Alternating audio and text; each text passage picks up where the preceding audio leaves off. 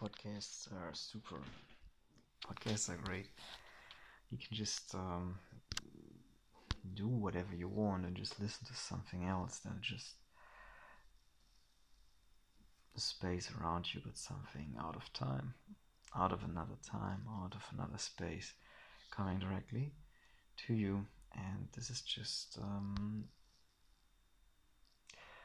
nice, a, a nice merger between what I'm doing here and where my mind is being carried somewhere else, like reading, like a lower form of uh, reading in regard that uh, you don't dip so deep, of course, in what you hear, but you get a lot while listening and maybe doing something like doing laundry, like um, driving the car, or anything that's not very, you know, where you have to keep your mind up onto it to keep doing it. You're just like walking. And so this is like what you're doing. You're walking, walking at the same time, not here, somewhere else, with somebody else, with an idea, and this just merges also these two rooms here: reality that you're living at the moment, and the story that you're uh, taking part in, um, which, yeah, uh, gives you the possibility to switch uh, in further. I mean, after finishing the podcast, after finishing what you've done, um, you have these two linked worlds, which when you enable one, you can jump into the other. So I'm walking that way again, where I listen to that podcast, and boom, I'm back to it. I'm listening to that podcast, and um, boom, I'm back in the way. And this is just um, a very nice way of uh, merging media with your life. Um, yeah, because it fits, you know, you adapt. You don't listen to a podcast when you actually have no capacity to listen to it. Sometimes I, re- I do it. It's so weird because it's it's soothing. I mean, I already listened to it so much that I already needed running, and this is actually not nice because it's kind of like this reminds me on my my on my that is like um, going to turn off the first thing that she does when she comes into the kitchen and nobody else is there. She turn off, turns on the radio, and um, then everything else is starting, and perfectly well aware that she's not listening to anything. I mean, it's also the broadcasters that are not broadcasting anything but music and um, uh, small talk and advertisement and uh, the news. And the small talk, I mean, is not the small talk for people actually communicating to people. It's just, you know, the typical local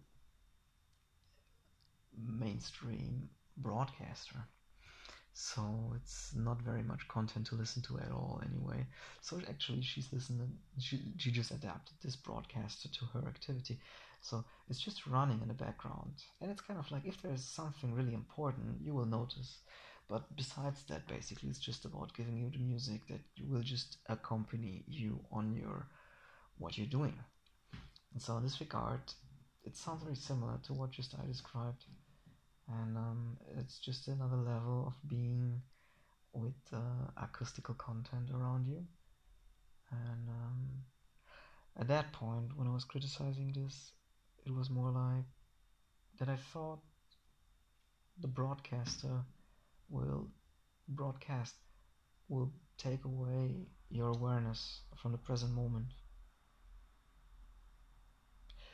Very idealistic uh, sounds, very idealistic what I'm saying there, but it was not meant so much so deep. It was just like um, at that time when I was criticizing this action of my mind going into the kitchen, was more like she was not she was kind of sealing her attention to anything else she was doing housework she was listening to the radio and and there was not so much space for um, curiosity not so much space for noticing something passing by and this is a little bit transcendental but I mean, it can be anything, you know? The human body is very capable of uh, noticing stuff that our awareness maybe doesn't directly get, but maybe has a chance to um, relate to it. And why is it interesting to be there and to be able to get anything? No, to get something that is new that you didn't knew before. Um, because it brings you back to yourself, to the present moment, to the ever growing expansion of yourself, and you couldn't cannot underestimate this. It's it's a very um, it's a driving force, and and that's maybe where the climax here of this explanation and a joining of two worlds in the first place, and then the worlds of uh, two people experiencing the same thing, um, but maybe using it very differently. And I'm not so sure about that anymore.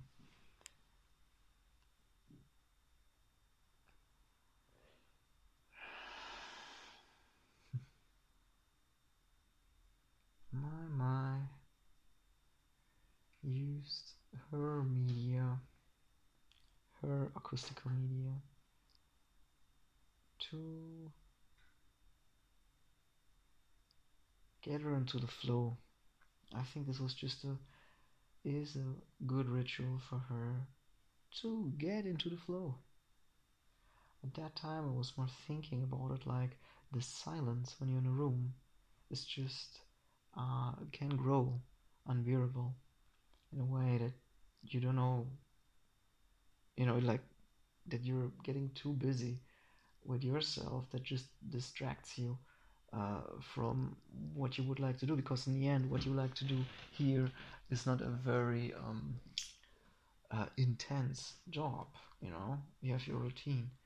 You know you're not very creative at least not most of the time. You're doing most the most things that you do they're very routinely and they're they're highly uh, cultivated uh, for the person and so there's not much mind that you have to use. And so of course it's nice to put your mind some somewhere else. But at the same time this somewhere else is not very filling. And it's just like blowing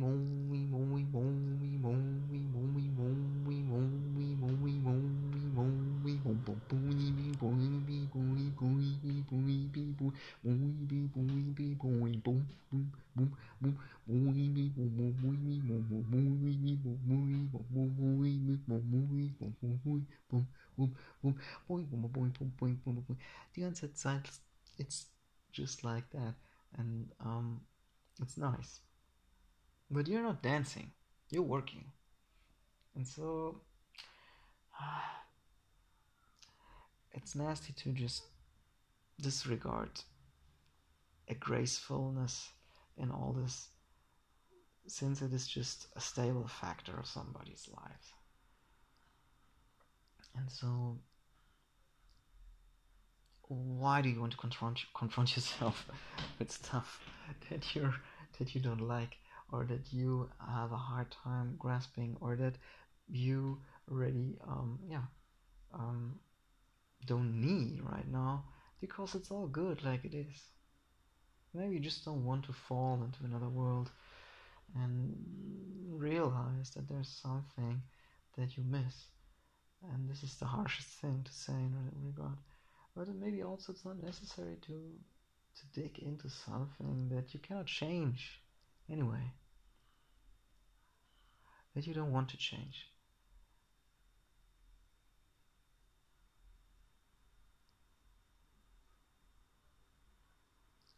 And just because this is not so much compatible with um,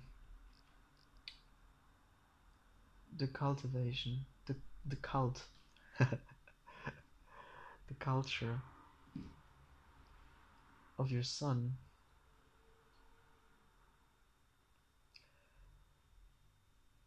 Yeah, it's uh, it's just people trying to survive, eh?